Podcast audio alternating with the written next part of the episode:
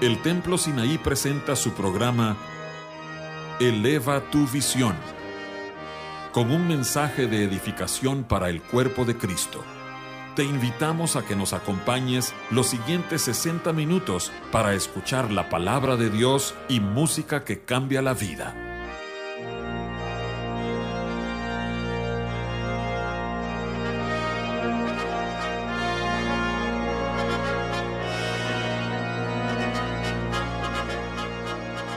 Dios les bendiga, amados oyentes. Les habla su anfitrión José Ordóñez desde los estudios de Eleva tu Visión. Hoy escucharemos un mensaje muy animador para todos los cristianos, adultos, jóvenes y niños, cristianos ya maduros o cristianos que están empezando a crecer. Nos compartirán este mensaje las jóvenes señoritas de nuestra iglesia, Madeline Espinosa, Ana Morales y Lady Valdés. Ellas estuvieron buscando mucho al Señor para poder presentar este mensaje y luego se vieron afectadas por el COVID y por eso se demoró su grabación. Pero Dios sabe bien cuándo, cómo y a quién le ha de llegar este mensaje. Tampoco quiero dejar de mencionar a los ingenieros de sonido, los hermanos Javes Cortés y Timoteo Ordóñez. Así que, sin más preámbulo, les doy el tiempo a las hermanas con el tema Crezcamos juntos. Muchas gracias, hermanas. Gracias, hermano José. Bueno, pues se llegó el día de estar aquí en la radio. Damos muchas gracias a Dios por esto y también a los hermanos Hernández por animarnos a participar. Hemos escuchado que el mensaje primeramente viene para el que habla y lo que el Señor ha puesto en nuestro corazón y pensamiento sabemos que es para nuestro crecimiento. Esperemos que este mensaje sea de mucha bendición también para ustedes, los que nos escuchan, como lo fue para nosotras. Les comento, cuando nos dijeron sobre compartir en la radio, uno lo primero que se preguntó fue, ¿Qué vamos a compartir si para nosotras ya se ha dicho todo? Acompañado el nerviosismo porque en este caso, para las tres, sería la primera vez que lo hacemos. Y nos dimos cuenta en el proceso que participar aquí implica en ponerte de acuerdo, pensar en que nos ha hablado el Señor últimamente en nuestro corazón, estar en un mismo sentir y asimismo las tres estar contribuyendo en servir a Dios de esta manera. Ahí nos dimos cuenta de la importancia de estar juntas y unánimes. Y si vemos primeramente en qué consiste un equipo, ¿me podrías ayudar con esto, Lady? Sí, claro, Ana. Al concepto de equipo se le conoce como que es un grupo de personas que trabajan de manera coordinada para lograr un objetivo en común. Oye, Ana, si lo analizamos, sabemos que el Señor ha deseado que su iglesia sea unida como un equipo, sin que nadie se pierda, para que juntos, por su misericordia, logremos llegar a la meta, sabiendo que nuestro objetivo es estar con Él, como está escrito, porque así como en un cuerpo hay muchos miembros y no todos los miembros tienen la misma función, así también nosotros, aunque somos muchos, formamos un solo cuerpo en Cristo y cada miembro está unido a los demás. ¿Y cómo podríamos lograrlo? Esforzándonos en crecer juntos. Y empecemos por esto. Si vas más adelante en la vida espiritual, preocúpate por tus hermanos pequeños. Aquí lo leeré de la siguiente manera. Romanos 15.1. Así que los que son fuertes deben soportar las flaquezas de los débiles y no agradarse a sí mismos.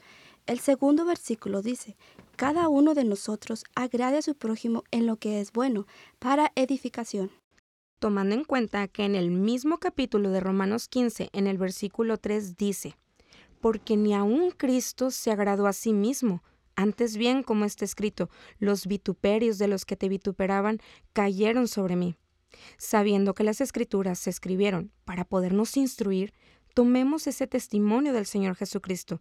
Sabemos cuán bueno es compararnos con Él, porque sin duda fácilmente podemos darnos cuenta en qué hemos fallado y en qué podemos mejorar.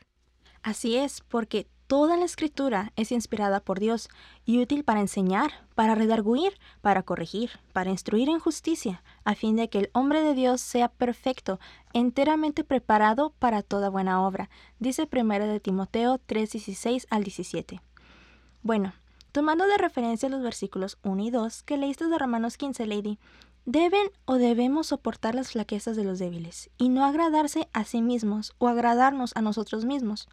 En esto podemos notar que el Señor nos aconseja a través de Pablo a estar dispuestos a no solo pensar en lo que es bueno para nosotros, sino que busquemos también el bien para nuestro prójimo, de tal modo que seamos un apoyo para ellos y no un tropiezo para que algún débil pueda caer o apartarse de Dios. Dale ánimos a quien lo necesite y dile lo que ha hecho bien para el Señor. Si tú has notado un avance en su caminata, díselo y eso será un motivo de que siga esforzándose por seguir adelante. ¿Queremos ir juntos o quieres ir tú solo? Esa es la cuestión. Meditemos en lo siguiente. Cuando vemos a un niño ir creciendo e ir adquiriendo experiencias en lo natural, empieza a independizarse de cierto modo que llega a una edad que ya no depende por completo de sus padres. Llega a un punto donde se casa y tiene su propia familia. Pero sabemos que cuando llega a ver alguna situación muy complicada, donde siente que no la podrá soportar solo, ¿hacia quiénes sale a buscar? Hacia sus padres. Su familia. Oye, Lady, ¿no pasa lo mismo con la iglesia? adquirimos conocimiento, vamos teniendo pruebas, tenemos experiencias con el Señor y vamos avanzando en nuestra vida cristiana. Y es posible que ahí sea donde nos podamos llegar a olvidarnos de aquellos que están más vulnerables en la caminata. Pero cuando llega alguna situación muy complicada en donde uno siente que es la prueba más dura que pudo haber tenido, ¿a quiénes aparte del Señor corremos? ¿No es hacia la misma iglesia? ¿No corres hacia tus hermanos, sean grandes o pequeños? Recurrimos a la intercesión de todos ellos en ese apoyo de la congregación para ser escuchados, para tener la certeza de que nuestra oración llegue hacia el Padre y que Él cubra nuestra necesidad. Así es, y esto puede ser una de las razones importantes del que estemos juntos y unidos, una de las razones por las cuales nos vamos a unir más, que no solo veamos por nuestra caminata, sino que si podemos ser bendición a otros y edificación, lo seamos, contemplando que si estamos unidos, estaremos fuertes como cuerpo. Y cuando vengan angustias, ya sean a toda la iglesia o a cada hermano en particular, estaremos listos. De hecho, un ejemplo que podemos ver de todo esto es Abraham, cuando rescata a su sobrino Lot en una guerra o cuando intercede por él delante de Dios cuando iban a ser destruidas Sodoma y Gomorra. Analicemos que Abraham anheló las cosas del Señor desde un principio, obedeció a sus órdenes, simplemente era más alto que Lot, espiritualmente hablando. Ajá, y por otro lado sabemos que Lot persiguió lo que sus ojos le llenaban anheló riquezas e inclusive vivió en un lugar que no convenía como lo eran esas dos ciudades de perdición. Oye, Lady, y ahí es donde nos damos cuenta que para Abraham no fue impedimento para interceder por él, para preocuparse por él. Tal vez si uno podría llegar a, a tener esa posición como Abraham, ya con todo lo que pudiéramos tener y estar delante del Señor aprobados, nos bastaría. Imagínense, una promesa de que tu descendencia sería como la arena del mar. Claro que impacta. Así es, Madeline, y hasta por eso podríamos despegar los pies de la tierra y por ende olvidarnos de los demás, que pueden estar más vulnerables. Pero Abraham no se olvidó de ese sobrino débil, que no había elegido como convenía, sino que le dijo a Dios, ¿destruirás también al justo con el impío? No se enoje ahora mi Señor, si hablare solamente una vez, quizás se hallarán allí diez. Esto lo podemos leer en Génesis capítulo 14, 1 al 16 y en Génesis capítulo 18, 16 al 33. ¿Y será que estaremos dispuestos a interceder o defender a un hermano pequeño o débil como lo hizo Abraham? Pongamos siempre a nuestro hermano pequeño, sea grande o primero, en que nuestras oraciones tengan peso de importancia, las necesidades también de ellos. Pablo les comentó a los corintios, para que no haya falta de acuerdo en el cuerpo, sino que los miembros todos se preocupen los unos por los otros, de manera que si un miembro padece, todos los miembros se duelen con él, y si un miembro recibe honra, todos los miembros con él se gozan. Para escuchar anteriores programas de Eleva tu Visión, puedes buscarnos en el sitio de internet www.elevatuvision.com o búscanos en YouTube en el canal Eleva tu Visión.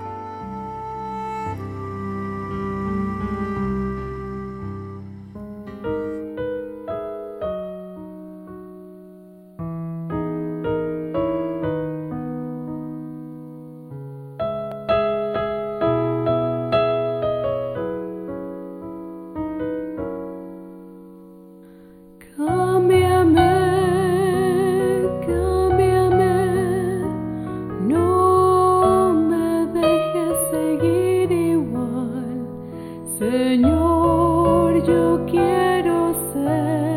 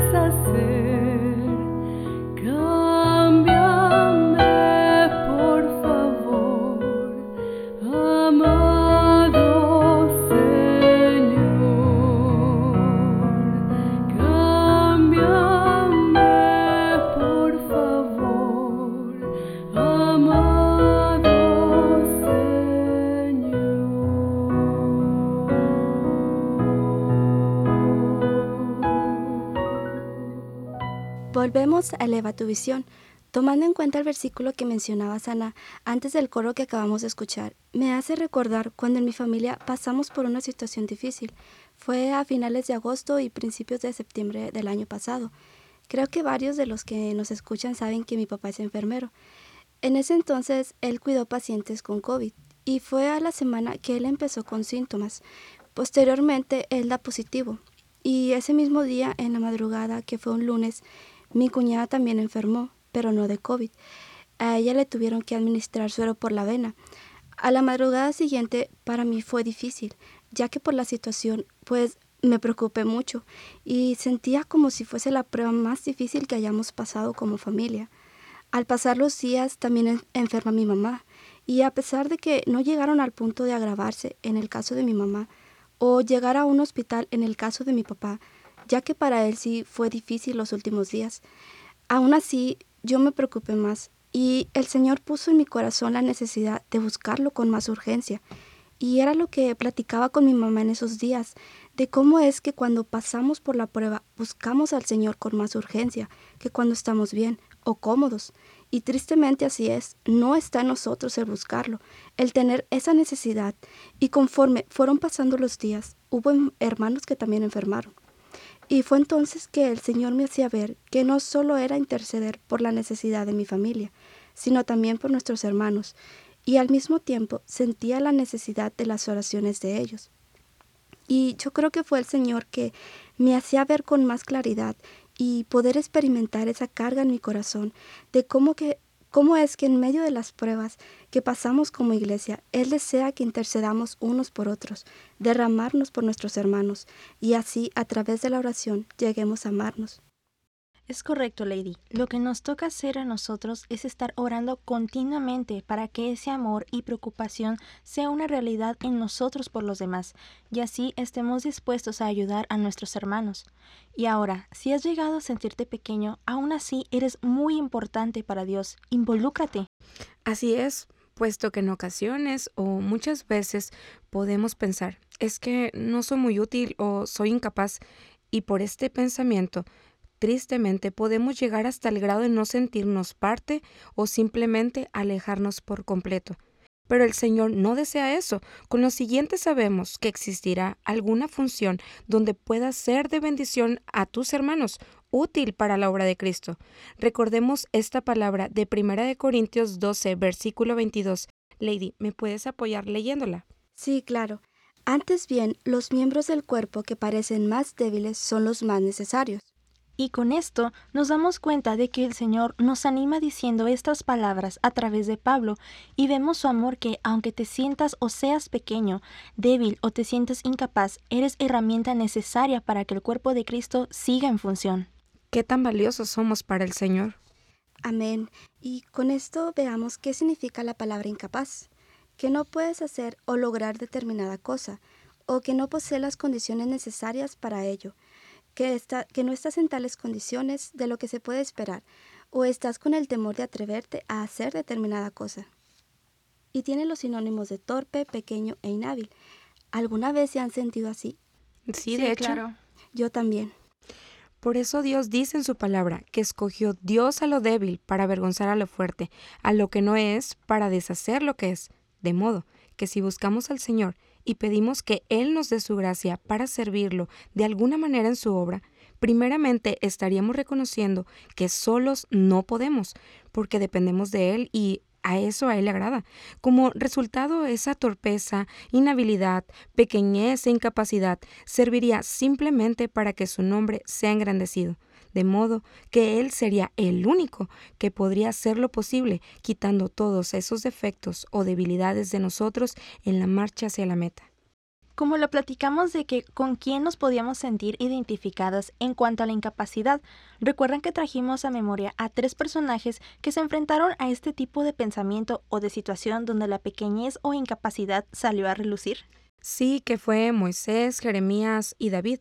Estos tres personajes que comentamos hicieron lo que Dios les ordenó o puso en su corazón, obedecieron.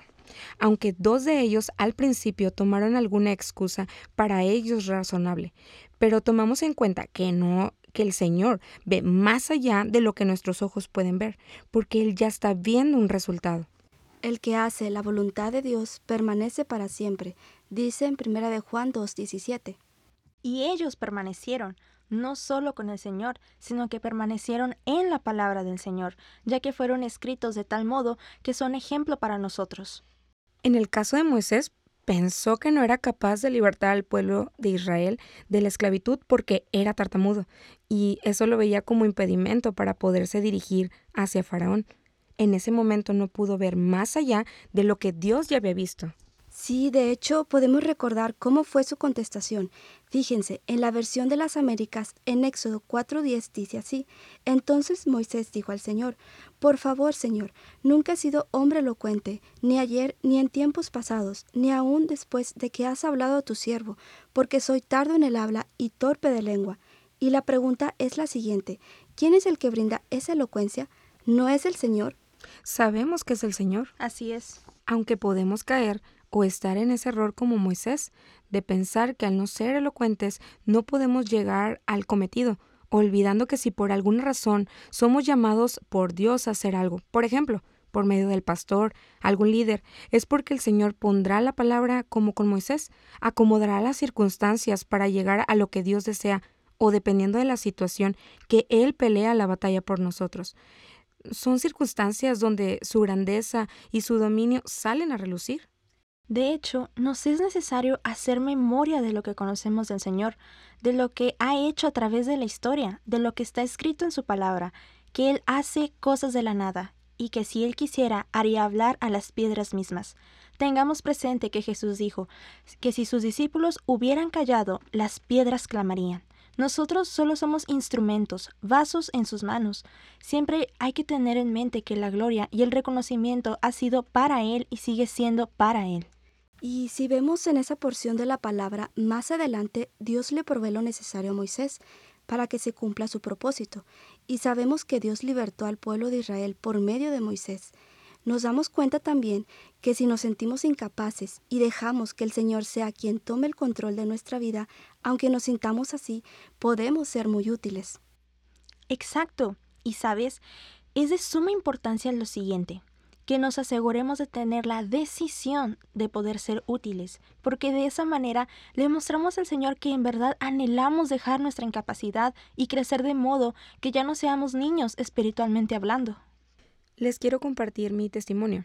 En mi caso, como lo mencioné en un principio, la, la incapacidad salió a relucir, pues siendo mi primera vez en la radio, Estoy o estaba muy nerviosa por el temor de trabarme al hablar. Pensé como Moisés, torpe de lengua o por falta de elocuencia. Esa era una de mis preocupaciones. Al ser llamadas a formar un equipo, lo que pasó por mi mente fue, aunque te sientas así de incapaz, empieza por la obediencia. Prepárate por si de nuevo te vuelven a preguntar los hermanos Hernández, y aún así no sintiéndome capaz como otros jóvenes que conozco, acepté y he aquí el Señor tenía algo preparado para mí. Me hizo saber que a través de esto, una vez más, Él es quien permite y hace las cosas para nuestro bien que posiblemente tengamos preocupaciones y sí, pueden ser válidas para uno, pero terminan siendo pequeñas, muy pequeñas, para el propósito que el Señor tiene para cada uno. Y en mi caso fue para ayudarme en mi crecimiento en la caminata. En mi caso, yo me considero una persona muy incapaz en dar un mensaje o hablar en público, pero meditándolo dije, ¿qué tal si el Señor quiere hablar a nuestra vida y así ser de bendición a otros? aunque batallen en ciertas áreas como lo es en este caso el miedo. Y bueno, es un área que algunos o muchos podemos batallar, pero ¿y si el Señor te quiere usar como bendición a otros? Entonces, nosotras tomamos en cuenta que la decisión de servir a Dios y la obediencia es el primer paso para que el Señor haga algo en tu vida. Si uno le entrega esa debilidad poniéndola delante de Él, repetimos, Él es quien se lleva la gloria.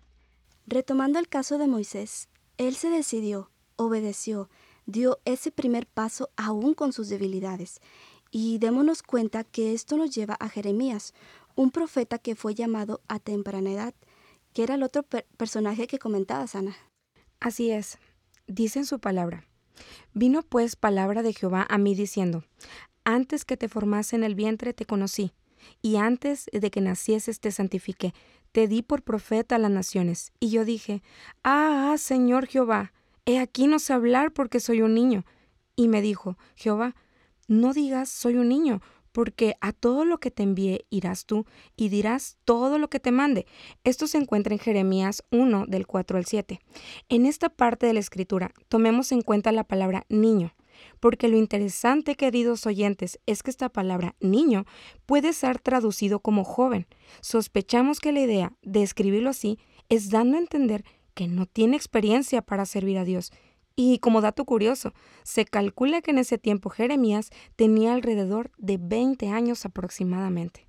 Ah, entonces nos damos cuenta que efectivamente para el Señor no hay impedimento alguno. En esta ocasión, que la edad no es impedimento para ser de bendición a otros, como por ejemplo para tu congregación. Solo medita que Jeremías fue a profetizar al pueblo juicio por su comportamiento. Sí, era algo difícil de hacer. Pero Jeremías, aun sabiendo que era inexperto y considerándose incapaz, se arriesgó él también, como Moisés, tomó valor para obedecer a Dios, diciendo todo lo que Dios le ordenó, y para nuestro ejemplo se quedó. ¿Crees que a tu edad sea impedimento para ser útil en la iglesia o para su obra? Seas de edad avanzada o corta, el Señor te dará la gracia. Tengamos corazones dispuestos y tengamos esa decisión de estar para Dios y ser útiles en su obra. Por otro lado, mencionamos a David, que era el otro ejemplo que daba Sana. David fue un pequeño a los ojos de mucho que se atrevió y fue decidido desde un principio. Era un vaso dispuesto. Dice primera de Samuel 16:11. Entonces dijo Samuel a Isaí, ¿Son estos todos tus hijos? Y él respondió, Queda aún el menor que apacienta las ovejas. Y dijo Samuel a Isaí, Envía por él, porque no nos sentaremos a la mesa hasta que él venga aquí. Y sabemos que David fue ungido rey de Israel Aun siendo ese pequeño que apacentaba las ovejas, nos percatamos de lo útil que fue, porque haciendo memoria en sus primeras apariciones, recordamos que fue útil cuando Saúl era atormentado por un espíritu y manda llamarlo, dando alivio y mejoría a Saúl, de tal modo que con su arpa, acompañado de la presencia del Señor, podía ahuyentar al espíritu malo. Más adelante vemos que fue útil para derrotar a Goliat, siendo un filisteo gigante que causaba problemas al pueblo de Israel y los amedrentaba, cuando sabemos que otros no se atrevieron a hacerlo. Esto lo podemos leer en 1 Samuel 18, 1 al 58, pero puedes apoyarme leyendo solo el versículo 45 de 1 Samuel 18, Ana. Sí, sí, claro. Dice así. Entonces dijo David al filisteo, Tú vienes a mí con espada y lanza y jabalina, mas yo vengo a ti en el nombre de Jehová de los ejércitos, el Dios de los escuadrones de Israel, a quien tú has provocado. Aquí vemos que fue un hombrecillo joven, pero valiente. Débil tal vez visualmente para unos, pero fuerte de espíritu, porque se tomó del Señor para poderlo servir, dejando nuevamente para nosotros enseñanza de que el Señor es quien hace las cosas y no nosotros. Fíjense, un pequeño ayudó a un fuerte, un pequeño contribuyó para vencer a un gigante que atemorizaba a su rey y a su reino. ¿Podremos ser ese pequeño? ¿Cómo nos va guiando el Señor, verdad? A que caminemos juntos, a que estemos preocupados los unos por los otros, que estemos dispuestos a contribuir a pesar de las circunstancias como lo hizo David. Y si estamos juntos, vendrá de la mano algo muy importante, que en una iglesia unida reside la abundancia del perdón. Fíjense, en ocasiones la oración se nos puede hacer complicada y el hecho de tener encuentros con el Señor se nos pueden hacer difíciles por el simple hecho de la falta del perdón. Sí, tienes razón, Ana. El enemigo puede llegar a tomar esa área en nuestro corazón para endurecernos. Simplemente el hecho de que permitamos que este tipo de cuestiones lleguen a nuestra mente, como ¿te crees capaz de orar por otros cuando no has perdonado a tal persona? ¿O te crees capaz de orar por esa persona si te hizo daño? Cierto, Lady. Simplemente es no permitir que eso pase, pues sabemos que eso puede truncar nuestra caminata, detener la unidad de nuestra iglesia, estancarnos en el trayecto hacia la meta. Tengamos en cuenta que el Señor quiere que llevemos a cabo lo siguiente, siendo esto de lo más importante, como ya lo conocemos. Amarás a tu prójimo como a ti mismo, añadiendo lo siguiente, orarás por él como por ti mismo, perdonarás a tu ofensor como quieres que el Señor te perdone porque si perdonáis a los hombres sus ofensas, os perdonará también a, vos, a vosotros vuestro Padre Celestial. Mas si no perdonáis a los hombres sus ofensas, tampoco vuestro Padre os perdonará vuestras ofensas. Y esto nos lleva a recordar a Job cuando perdonó a sus amigos. Verán, en prédicas anteriores se han mencionado algunas de las características y actitudes que él tuvo antes y durante la prueba, entre las que destacaron que era un hombre perfecto, recto, temeroso de Dios, apartado del mal e inmensamente rico. No había otro como él en la tierra. Cada mañana ofrecía sacrificios a Dios. Pero, cuando estuvo en medio de la prueba, su actitud siempre fue de oración. Jamás maldijo a Dios. Al contrario, siempre habló rectamente. Se humilló delante del Señor, aceptó su condición, esperó en Dios. Y otra actitud que queremos agregar es que perdonó a sus amigos. Él oró por sus amigos que lo habían acusado injustamente, diciendo que él estaba pasando por esas circunstancias amargas a causa de su pecado, desconociendo totalmente el trasfondo de que Dios lo había permitido, y no por esa razón. Lo podemos observar, observar en Job capítulo 4, 8 y 11, que son las primeras reprimendas que le hacen Elifaz, Bildad y Sofar a Job. Estas fueron graves, ásperas y fuertes, y eso que eran sus amigos. Y aún así Job intervino por esos tres delante de Dios. Lo vemos en Job 42, 7 al 10. Resaltando solo el versículo 10, ¿me puedes apoyar leyéndolo, Madeline? Seguro. Dice así, y quitó Jehová la aflicción de Job cuando él hubo orado por sus amigos, y aumentó el doble de todas las cosas que habían sido de Job. Solo imaginemos qué hubiera pasado si Job no oraba por sus amigos. ¿Qué hubiese pasado si Job no habría sido capaz de perdonar? Pero sabemos que el Señor conocía el corazón de Job, y como sabemos que Dios conoce nuestro corazón, que anhelemos ser como Job. El Templo Sinaí está situado en la colonia Progreso, calle artículo 123, número 2506. Y nos reunimos los miércoles y viernes a las 7.30 de la noche y los domingos a las 10 de la mañana.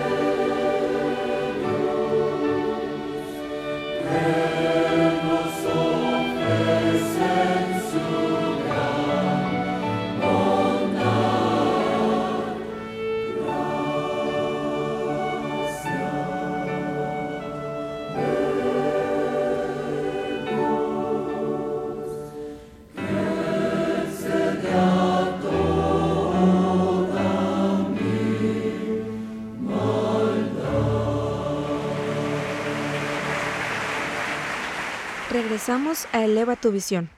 Comentábamos hace un momento sobre Job y su actitud ante la actitud de sus amigos y resaltamos tres cosas que él hizo. Perdonó, oró y amó. El amor es una parte esencial para que exista esa abundancia del perdón. Dice en su palabra que el amor no hace nada indebido, no busca lo suyo, no se irrita, no guarda rencor, que todo lo sufre, todo lo cree, todo lo espera, todo lo soporta. Damos por hecho que Job amaba a sus amigos para llegarlos a perdonar y soportar lo que ellos llegaron a expresarle. No guardó rencor, sino que él oró, y ahí mostró su amor. ¿Y será que estamos dispuestos a desear con urgencia ese amor como Cristo nos lo mostró a nosotros? El Señor quiere reflejarse en su iglesia y es tiempo de que así sea. Y aquí quisiera relatar un resumen de la vida de Eric Liddell, que fue un ejemplo del amor de Cristo. Eric Liddell fue hijo de misioneros escoceses en China. Se le conoce como el más popular atleta escocés que haya habido, ganando la medalla medalla de oro en las Olimpiadas de París de 1924 en la carrera de 400 metros, pero para Eric su verdadera labor era servir a Dios, dejando toda esa fama y reconocimiento detrás. Inició como misionero en 1925, más adelante continuando con su labor de servicio al Señor, en 1941 se presentó la guerra entre Japón y China, donde se le aconsejó a Eric y a su familia irse a Europa por lo cual Eric tomó la difícil decisión de enviar a su familia a Canadá, quedándose él solo en la estación misionera rural que servía a los pobres, diciendo que él no abandonaría a su gente, ya que por motivo de la guerra había muchos necesitados. En ese tiempo, Liddell utilizó la herramienta que Dios le había dado, dos piernas rápidas y ligeras, puesto que en esa guerra salvó la vida de muchas personas, incluyendo japoneses y comunistas. Tiempo después, en 1943, los extranjeros que se encontraban en esa zona, incluyendo a Eric, se les obligó a trasladarse al campo de concentración, donde había de todo tipo de personas. Estaban los misioneros del norte de China, empresarios, artistas, turistas, viajeros, cristianos devotos, etc. En ese tiempo de internamiento, a pesar de que las personas compartían habitaciones, Eric continuó sus momentos de quietud a solas con Dios, donde él oraba y leía la Biblia. De esa manera influenció a sus compañeros de habitación a buscar a Dios. Eric tenía una base firme, no solo en su conocimiento de la Biblia, sino también en su actitud frente a la enseñanza de la palabra. Él enseñaba a los demás a orar, a leer la Biblia, a experimentar una transformación interior, a cambiar de actitud frente a Dios y a los demás. Sus acciones se describen como esa sencilla palabra cristiana, amor. Liddell Manifestó amor a todos, buscó amar y enseñar el amor de Dios a todas las gentes. Trataba a las personas como amigos, andaba por todo el campamento animando a todos, especialmente con los estudiantes, niños y jóvenes que se encontraban separados de sus padres. Su fe cristiana se ajustaba al momento de vivir las enseñanzas de Cristo. Exhortó a que oraran por los japoneses, a amar a aquellos que los disgustaban. A finales de 1944, Empezó con severos dolores de cabeza. Le costaba expresarse y caminar. Posterior a eso se recuperó, pero más adelante volvieron a internarlo.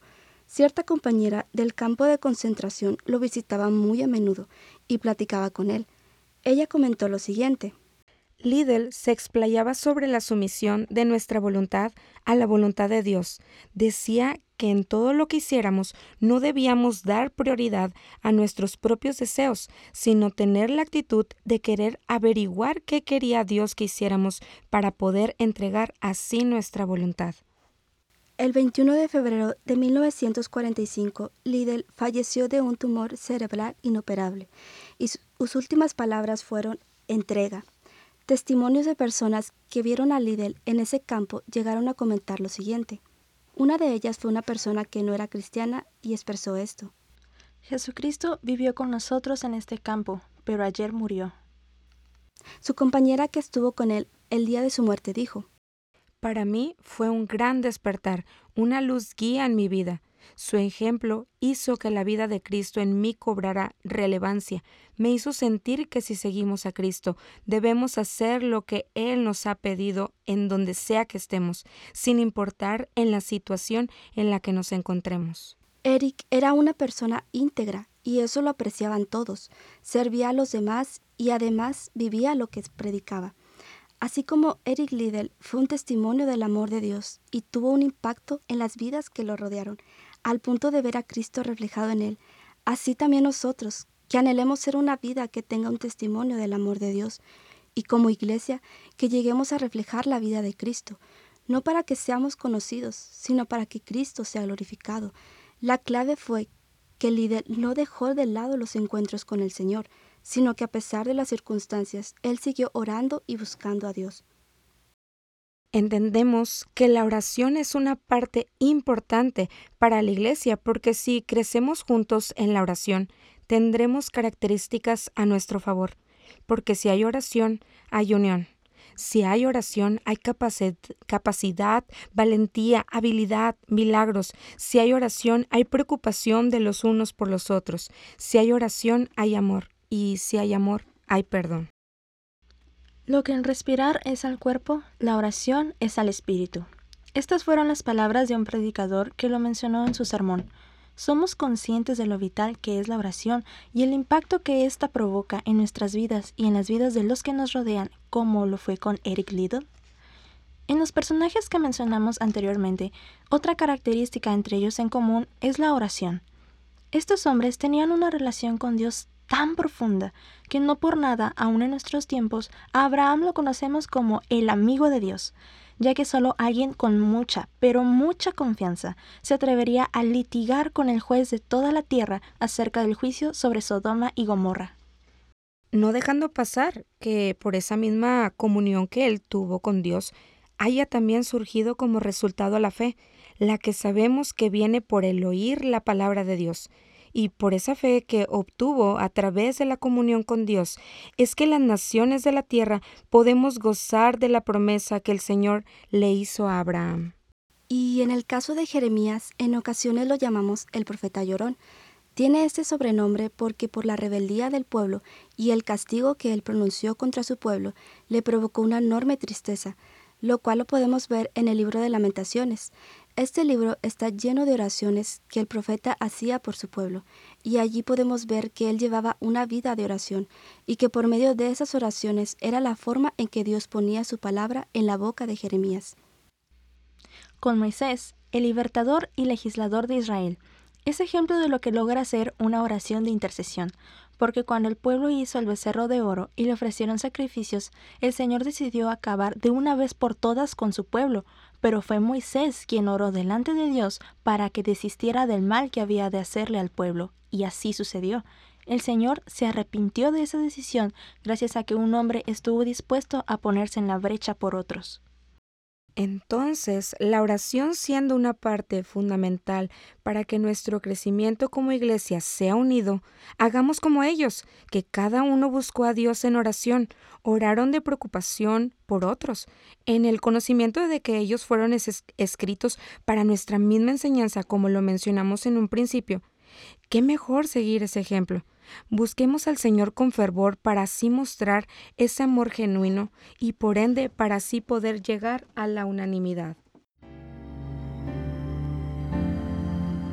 Para escuchar anteriores programas de Eleva tu Visión, puedes buscarnos en el sitio de internet www.elevatuvision.com o búscanos en YouTube en el canal Eleva tu Visión.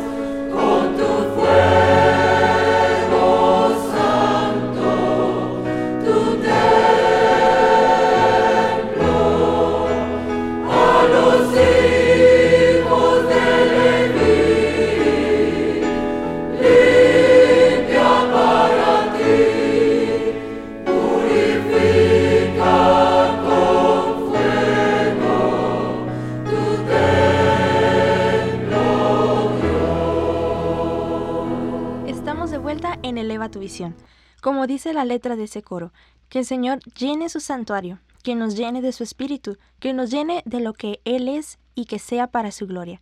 Lady, ¿qué nos ibas a comentar hace unos momentos? Dios vendrá por una sola iglesia, y qué mejor que la iglesia esté junta, unida y unánime, como aquella iglesia antigua donde sucedió una gran visitación del Espíritu Santo. ¿Y qué característica era la que ellos tenían? Que estaban todos unánimes, juntos. ¿Se imaginan si nos unimos de esa manera? Se impactaría el mundo, porque ellos, los que aún siguen perdidos, prestan atención a lo que hacemos, como sucedió en la vida de Eric Liddell. Simplemente recordemos cómo nos dirigimos hacia otros, familia, vecinos, iglesia, etc de qué manera estamos influyendo en ellos. ¿No creen que sería mucho más sencillo para ellos acercarse al ver cómo nosotros nos tratamos por desear esa unanimidad y formar parte de ella? Todos nosotros somos necesitados y que si nos amamos de esa manera, reflejaríamos simplemente a Cristo. Ellos verían a Cristo en nosotros. Todavía hay hijos de Dios perdidos, aún faltan ovejas en su rebaño. Ahora recuerda que si ves a alguien desalentado, lo animes a seguir adelante. Empiezas a notar que alguien falta en tu iglesia, lo animes con mucho más fuerza a seguir juntos buscando al Señor. Que ninguno busque su propio bien sino el del otro hermano. Que si tienes falta de perdón, recuerdes a Jesús que perdonó a cada uno de los que le hicieron daño que no te canses de buscar a Dios en oración para que todo esto no te falte. Porque hay un solo pan, del cual todos participamos, por eso, aunque somos muchos, conformamos un solo cuerpo, y por esto mismo es importante que crezcamos juntos, que ese sea el anhelo de nuestro corazón. Y entre más pasa el tiempo, se vuelve más complicada la situación en este mundo, añadiendo que se acorta el tiempo, pero aumentando nuestro crecimiento juntos y estando unidos con la ayuda de nuestro Padre, podremos afrontar lo que venga, estando preparados con perdón, con capacidad, con valentía, con amor, con oración, en comunión unos con otros. En conclusión, sean todos de un mismo sentir, compasivos, fraternales, misericordiosos y de espíritu humilde. Pablo una vez dijo, por tanto, si hay alguna consolación en Cristo, si hay algún consuelo de amor, si alguna comunión del Espíritu, si algún afecto entrañable, si alguna misericordia, completen mi gozo sintiendo lo mismo, teniendo el mismo amor, unánimes, sintiendo una misma cosa. Oye, Madeline Lady, ¿saben qué es unidad? Propiedad de no poder dividirse ni fragmentarse, sin alterarse o destruirse. ¿Y saben qué significa juntos? Que obra con otra persona, que va a la vez o al mismo tiempo que ella. ¿Y unánimes? Es que no muestran diferencias o contradicciones entre los elementos. ¿Se han imaginado el momento donde todas las iglesias sean una? para que unánimes, a una voz, glorifiquéis al Dios y Padre nuestro Señor Jesucristo. Amén. Amén. Amén.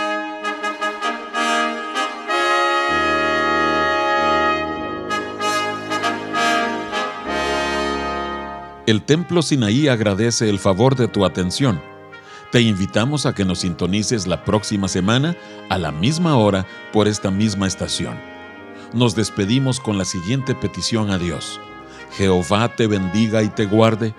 Jehová haga resplandecer su rostro sobre ti y tenga de ti misericordia. Jehová alce sobre ti su rostro y ponga en ti paz.